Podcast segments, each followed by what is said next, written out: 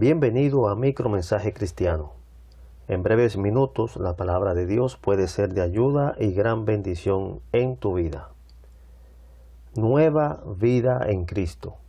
Efesios capítulo 4 versículos 17 al 32.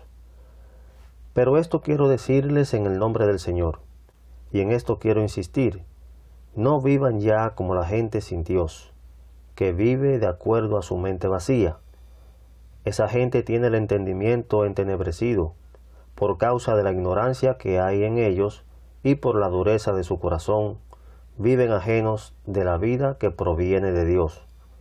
Después de que perdieron toda sensibilidad, se entregaron al libertinaje para cometer con avidez toda clase de impureza.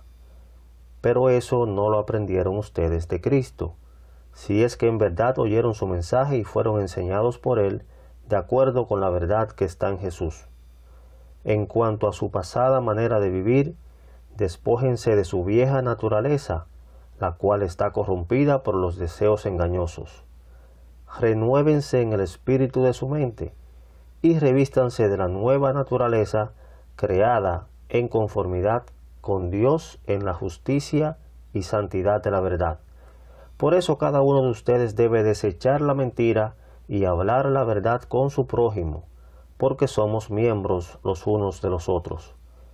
Enójense, pero no pequen. Reconcíliense antes de que el sol se ponga, y no den lugar al diablo. El que antes robaba, que no vuelva a robar.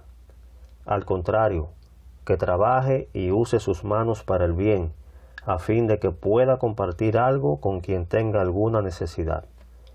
No pronuncien ustedes ninguna palabra obscena, sino sólo aquellas que contribuyan a la necesaria edificación y que sean de bendición para los oyentes.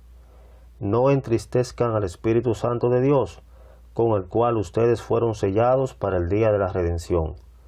Desechen todo lo que sea amargura, enojo, ira, gritería, calumnias y todo tipo de maldad.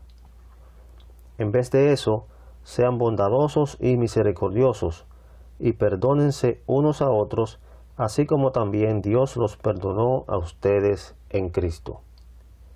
Dios le bendiga.